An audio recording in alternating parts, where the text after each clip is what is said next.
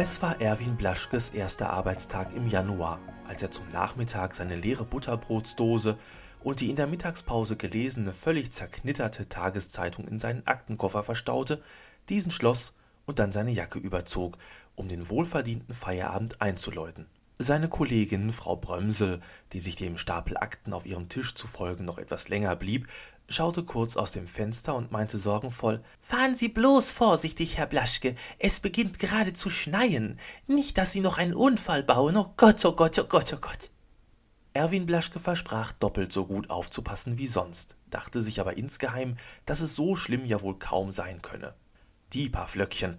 Seit Jahren hatte es nicht mehr richtig geschneit, was auch der Grund war, warum Erwin Blaschke mit Weihnachten schon lang nicht mehr viel anfangen konnte.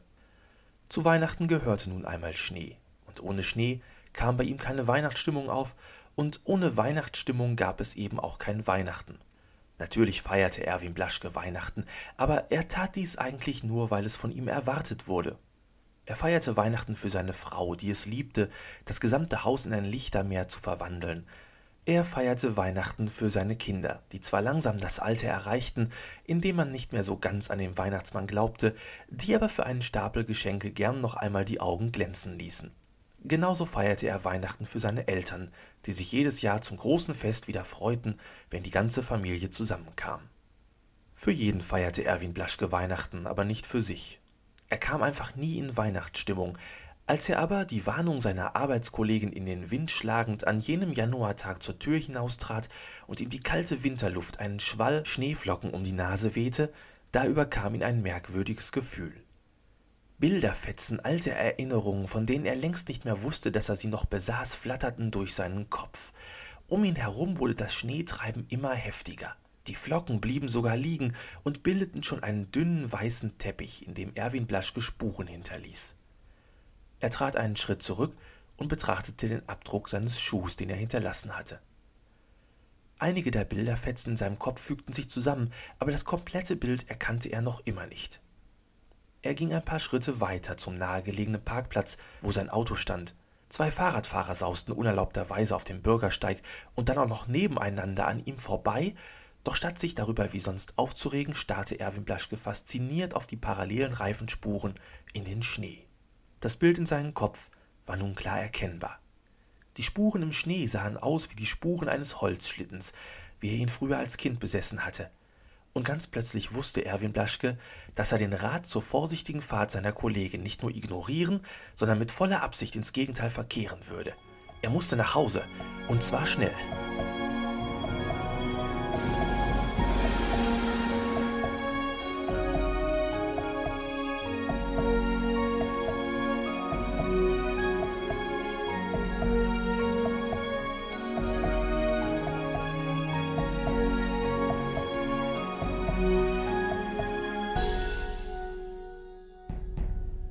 Der Schlüsselbund in Erika Blaschkes Hand klimperte wild, als sie den Haustürschlüssel umdrehte und die Wohnung betrat, wo ihre beiden Söhne Sören und Malte sie schon lauthals begrüßten. Mama, Mama, weißt du, wo wir gewesen sind? begann Sören zu erzählen, wurde aber sofort von Malte unterbrochen. Wir waren mit Papa im Park. Das war so cool. Wusstest du, dass Papa ein Standmem ist? Das heißt Standmem, du Vollhonk. Selber Honk.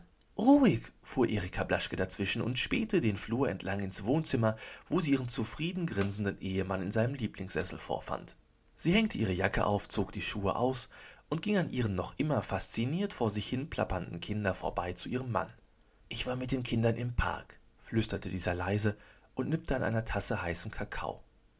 Das habe ich schon gehört, sagte Erika Blaschke und konnte sich ein Schmunzeln nicht verkneifen. Selten hatte sie die Augen ihres Mannes so verträumt vor sich hinblicken sehen. Ich kann es noch immer, fuhr er fort. Was kannst du noch immer? fragte sie. Papa ist der Beste. Nun sei doch mal ruhig, du Vollhonk. Ich bin kein Vollhonk. Psst, was kannst du noch immer? Rückwärts rodeln. Ich hab den alten Schlitten aus dem Keller geholt und bin mit Sören und Malte in den Park. Der Hügel war komplett eingeschneit und wir sind nacheinander den Berg mit dem Schlitten hinuntergesaust, wie früher. Und dann bin ich rückwärts heruntergerodelt. Mein Held, seufzte Erika Blaschke und gab ihrem Mann einen Kuss auf die Stirn. Das da ist nicht nur Kakao in der Tasse, oder? Amaretto, gab er ein wenig verschämt zu, aber es ist erst meine dritte Tasse. Na gut, mein Rückwärtsrodler, Dann wird der Abend für dich heute wohl nicht allzu lang. Sie wusste genau, dass die Mischung in seiner Tasse ihn recht schnell schläfrig machen würde und er mit Mühe noch die 20 Uhr Nachrichten erleben würde. Früher bin ich immer mit meinem Vater am 23. Dezember in den Park gegangen. Zum Rodeln. In der Zwischenzeit hat meine Mutter dann zu Hause die letzten Vorbereitungen für das Weihnachtsfest getroffen. Dank der Klimaerwärmung ist das ja heute nicht mehr so möglich, realisierte Erika Blaschke. Es ist schon lange her, dass es mal zu Weihnachten geschneit hat.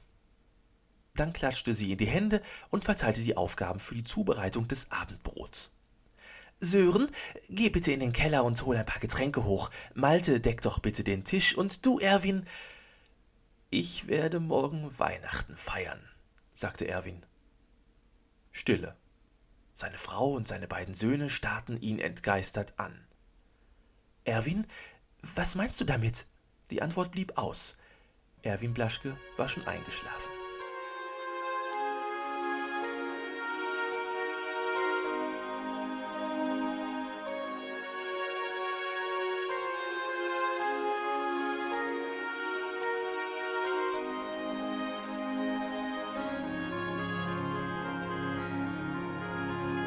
Er hatte keine Ahnung, wie genau er nun ins Bett gekommen war, aber das war auch völlig egal. Es war sieben Uhr in der Früh. Samstagmorgen, genauer gesagt, also Wochenende. Beschwingt sprang er aus dem Bett und marschierte mit einer Leichtigkeit, wie er sie schon lang nicht mehr besessen hatte, durch die Wohnung. Er duschte, putzte sich die Zähne, schlüpfte in eine bequeme Hose und durchsuchte anschließend seinen Schrank nach einem warmen Pullover. Dann ging er nochmal zurück ins Schlafzimmer, wo seine Frau noch schlummerte. Er gab ihr einen Kuss auf die Wange, worauf sie langsam ein Auge öffnete und lächelte. Du bist früh wach heute, gähnte sie, und er nickte. Ich gehe Brötchen holen. Irgendwelche Sonderwünsche? Sie bestellte sich ein Käsecroissant, und für die Kinder sollte er noch ein paar Schokobrötchen mitbringen. Kann aber ein Weilchen länger dauern, warnte Erwin vor und ging schon mal zur Schlafzimmertür. Wieso? Meinst du, es ist voll beim Bäcker? Nein, aber ich muss doch auch noch einen Weihnachtsbaum besorgen. Tschüss. Als er die Tür hinter sich schloss, machte diese ein merkwürdiges Geräusch. Es klang geradezu so, als ob jemand aus dem Bett fallen würde. Aber das störte Erwin Blaschke nun nicht. Er machte sich auf in den Schnee. Er ging die Straße hinunter in Richtung Bäcker. Da es die ganze Nacht hindurch geschneit hatte und es eben noch sehr früh am Morgen war, waren kaum Spuren im Schnee auszumachen. So ein Wetter vor zweieinhalb Wochen, dachte er, und Weihnachten wäre gerettet gewesen. Stattdessen hatte es Nieselregen gegeben, kaum das richtige Wetter für ein gepflegtes Weihnachtsfest, aber heute würde er eben sein Weihnachten nachholen, und dazu musste er noch einige Besorgungen machen. Moin, Erwin, hörte er seinen Nachbarn Siegfried ächzen. Grüß dich, Siegfried. Der Grund für Siegfrieds keuchenden Morgengruß begründete sich darin, dass er einen beinahe zwei Meter großen Weihnachtsbaum durch die Haustür schleppte. Bist aber früh auf heute. Im Gegensatz zu dir. Du bist spät dran. Die Weihnachtsbäume wurden doch schon vor drei Tagen abgeholt. Schlagartig ließ Nachbar Siegfried den Baum fallen und fasste sich an den Kopf. Aber ich dachte, die von der Abfallentsorgung kommen diesen Montag und holen die Bäume. Erika hat unseren Baum schon letzten Sonntag abgeschmückt und rausgestellt, sagte Erwin. Und wie ich dich, alten Weihnachtsmuffel, kenne, hast du ihr wohl dabei mit Freuden geholfen, wie? Ach, sei's drum. Na ja, dann bleibt mir wohl nichts anderes übrig, als gleich den Baum selbst zur Deponie zu bringen.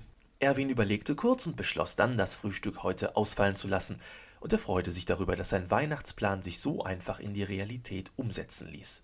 Natürlich freute sich auch Nachbar Siegfried darüber, dass Erwin ihm so bereitwillig den Baum abnahm. Er hatte ja nicht die geringste Ahnung, dass sein soeben an die frische Luft gesetzter Weihnachtsbaum ein zweites Weihnachtsfest erleben sollte.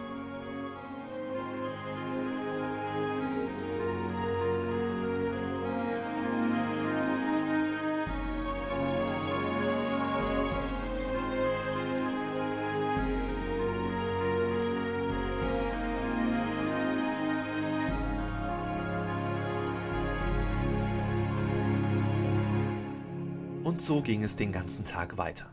Erwin Blaschke stellte den Weihnachtsbaum verfolgt von den verwunderten Blicken seiner Frau und Kinder zuerst im Garten ab und ging dann einkaufen. Wie erwartet gab es alles, was er benötigte, zum deutlich günstigeren Preis zu kaufen. Schokoladenweihnachtsmänner und andere Weihnachtssüßigkeiten, die nur noch einen Bruchteil dessen kosteten, als es noch vor drei Wochen der Fall gewesen wäre. Auch den Weihnachtsbraten erstand er zu einem wahren Schnäppchenpreis und in einer Ecke mit Restposten fand er sogar noch ein wenig Christbaumschmuck, den er ebenfalls in seinen Einkaufswagen packte. Wieder zu Hause angekommen, merkte er aber sofort, dass der Haussegen schief hing.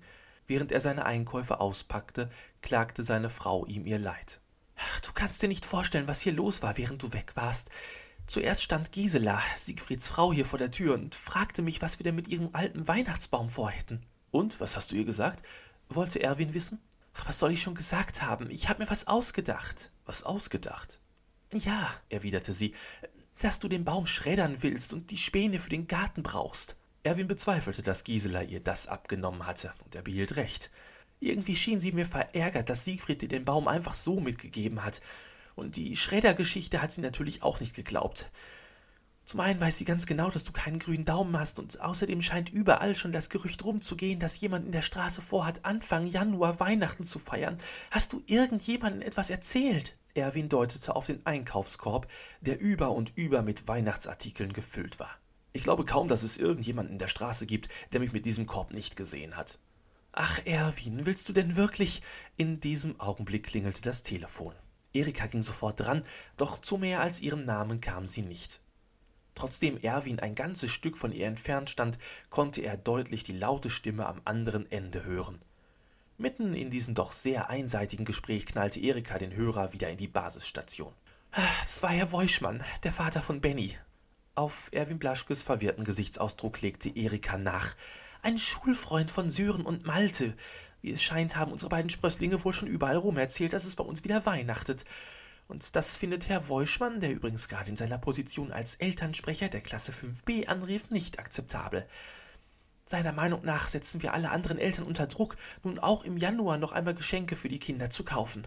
Die haben Sorgen, war Erwins einziger Kommentar. Überhaupt gehen wir Sören und Malte heute schon den ganzen Tag auf die Nerven. Mutti, Malte hat mein Nintendo versteckt. Mami, Sören hat meine Kamera geklaut. Ich kann's bald nicht mehr hören. Heute Abend machen wir es uns richtig gemütlich, versuchte Erwin seine Frau zu beruhigen. Heute Abend feiern wir Weihnachten. Erwin, du bist doch nicht verrückt geworden, oder? fragte sie fast ein wenig panisch, und ihren Augen nach war sie kurz davor, die erste Träne zu vergießen. Er nahm sie in den Arm. Es geht mir gut. Es ging mir niemals besser, und ich bin nicht verrückt. Weißt du, es geht mir nur darum, dass. Wieder klingelte das Telefon, doch diesmal griff er nach dem Hörer. Blaschke, meldete er sich. Pastor Reuben hier. Guten Tag, Herr Blaschke. Erwin war überrascht. Mit jedem hätte er gerechnet, aber nicht mit dem Pastor. Wie kann ich Ihnen helfen? Nun, Herr Blaschke, es geht ein Gerücht herum, dass jemand in der Straße heute Abend die Geburt Jesu Christi feiern möchte. Das ist kein Gerücht, legte Erwin die Karten auf den Tisch. Das bin ich. Von dieser Offenheit schien Pastor Reuben wohl ein wenig überrumpelt. Gibt es irgendein Problem damit? Nun, sagte der Pastor nach einer kurzen Pause, das ist schon ein wenig irritierend. Was ist daran irritierend, wenn ich den heiligen Abend an einem Samstag äh, Anfang Januar begehe? Mir ist danach diesen Tag heute zu feiern. Aber, Herr Blaschje, der Geburtstag des Messias ist nun einmal der 24.12. Moment, fuhr Erwin dazwischen. Zum einen ist das wissenschaftlich nicht belegt und zum anderen erinnere ich an die Silberhochzeit von Norbert und Elke Rösner letzten Sommer. Wie kommen Sie denn jetzt auf diese Silberhochzeit? wollte der verwirrte Pastor wissen. Ganz einfach. Das Ehepaar Rösner hatte an einem Mittwoch Silberhochzeit. Die Feier fand aber erst am darauffolgenden Samstag statt. Aber das ist doch etwas ganz anderes. Da wurde doch am Wochenende gefeiert, weil die meisten Leute da eben frei haben. Außerdem wollen wir doch Norbert Rösner nicht mit Jesus Christus vergleichen, Herr Blaschke. Na gut, setzte Erwin zum nächsten Beispiel an. Dann nehmen wir halt jemand Prominenteren. Die Königin von England feiert ihren Geburtstag stets ein paar Monate später, damit die Parade ihr zu Ehren bei schönem Wetter stattfinden kann. Ach, Herr Blaschke, verzweifelte der Pastor, Sie machen es mir wirklich nicht leicht. Tja, stimmte Erwin wiederum zu, das kann ich nur bestätigen. Sie machen es mir auch nicht leicht. Sie irritieren mit Ihrem Handeln Ihre Mitmenschen, die mich anrufen und mit der Frage konfrontieren, wie die Kirche zu ihrem Plan steht, am heutigen Tag Weihnachten zu feiern. Jetzt wurde es spannend. Irgendjemand hatte also tatsächlich Pastor Reuben angerufen und gepetzt. Ähm, Pastor Reuben, ich habe noch eine Menge zu tun und ich habe da auch noch eine Frage an Sie, die sich sehr schön mit der Stellung der Kirche zu einem heiligen Abend im Januar verbinden lässt. Ja? fragte der Pastor, fast ein wenig ängstlich. Ähm, besteht die Möglichkeit, dass Sie heute Abend einen Gottesdienst abhalten, in dem die Weihnachtsgeschichte erzählt wird? Es gab eine kurze Pause. Dann hörte Erwin Blaschke am anderen Ende der Leitung einen dumpfen Aufprall. Offensichtlich nicht, dachte er und legte auf.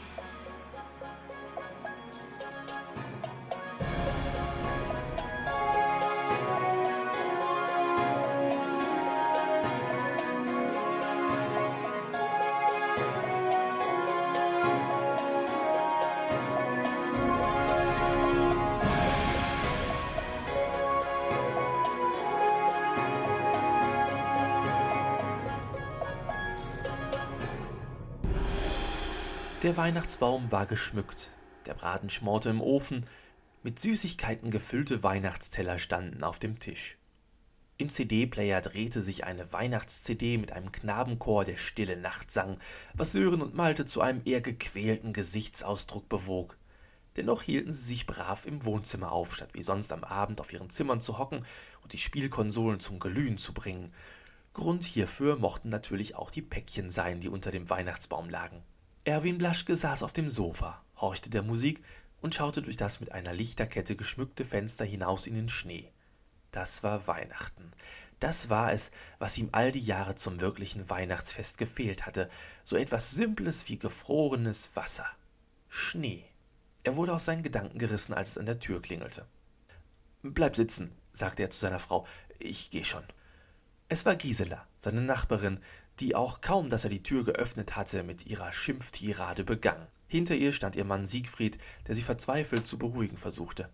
Raus mit der Sprache! Feiern Sie gerade mit unserem Weihnachtsbaum da drinnen Weihnachten? Schatz, es ist doch absolut egal, was er mit dem Baum tut. Ich hab den Abholtermin verpennt und Erwin war so freundlich. Sei bitte still, Siegfried.